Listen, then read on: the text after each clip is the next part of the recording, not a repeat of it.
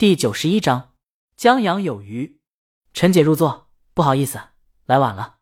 橙子夫人说不晚，他们也是刚坐下，正聊到陈姐老板。清明，陈姐把包放下，我们老板怎么了？明知故问不是？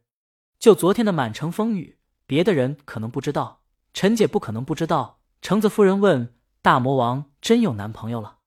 有一个前男友。待橙子夫人瞪大双眼，一脸不敢相信时。陈姐笑了笑，现在俩人结婚了。嗨，橙子夫人一颗心落肚了，逗我，我刚才都脑补出大魔王余情未了，唱歌表白这些烂俗情节了。我就说我偶像不是这样的人啊。陈姐他们碰一杯酒，橙子夫人让陈姐聊聊这人什么来历，竟能让大魔王倾心。挺好的一个小男生，去年大学刚毕业，俩人在在男生大学时谈的恋爱，一毕业就结婚了。陈姐说，她也是在两个月前才知道的。俩人神仙眷侣，天天在公司撒狗粮，偶像幸福。橙子夫人这就放心了，不愧是我偶像，下手就是果断。陈姐说，橙子夫人要是感兴趣的话，可以看看今天京都电视台黄金时段的公益广告，那是她的创意，挺有才，也挺干净，挺特别的一个人。陈姐只能这么说了，她一时间。还真找不到太多形容江阳的词儿。橙子夫人记下了。徐光正说：“江阳的有才不用看电视，他今天就为这事儿约大家来聚的。”他扭过头看着大胡子，他有了新作品，我们出版社拿到版权了，是一本童话。你们也知道，他不是圈里人。今儿过来，我来求大胡子给咱写一篇待续的。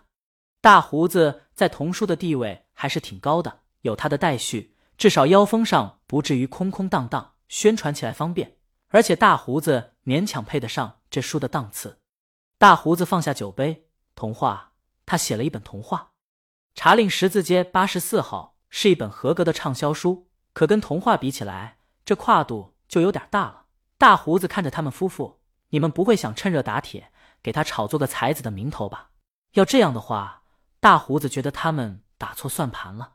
童书不是那么好写的，家长们在买童书时。也不会因为作者是大魔王男人就买，还不如写个爱情故事，让别人润润笔，然后出版来的轻省。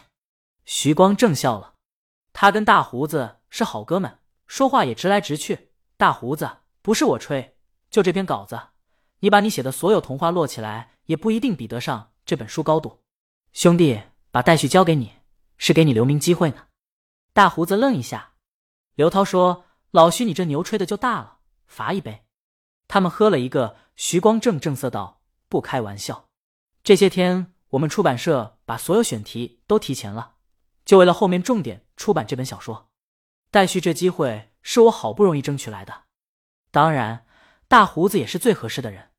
若不然，出版社就打算找那些大作家、知名作家来写待续了。那些作家地位够了，可严肃文学给童话写待续和推荐语，总觉得不大对劲儿。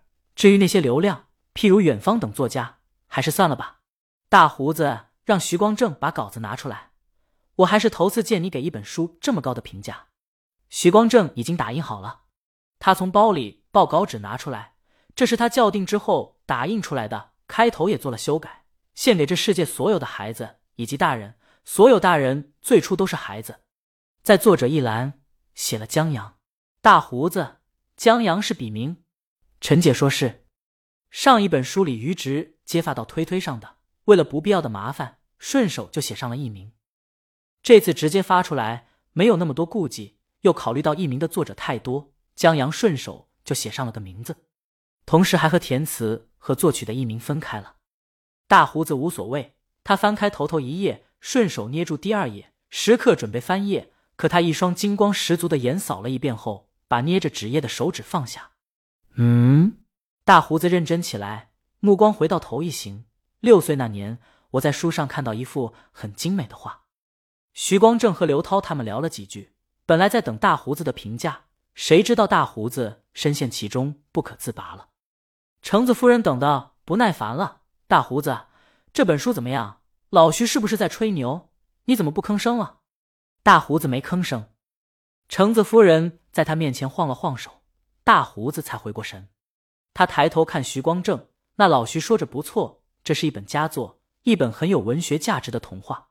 大胡子写了很多本童话，他有这个眼光。不过，徐光正告诉大胡子，前四章才到哪儿，看到后面你就知道。我刚才的赞誉压根不到他应得到的五分之一。这本书将成为一本名著，名著。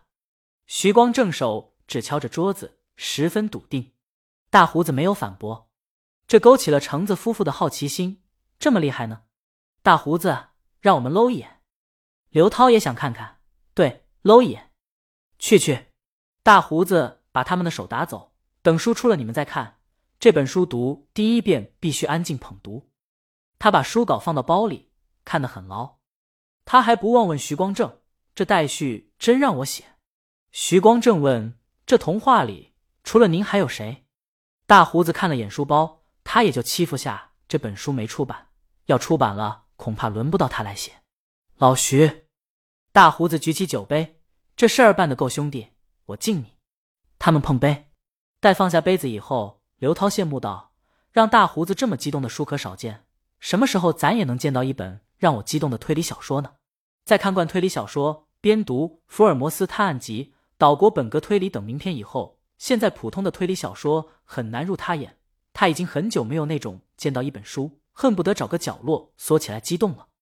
他看一眼外面，雨丝依旧在下，可午后一过，游逛的客人多起来，民宿的客人也进进出出了。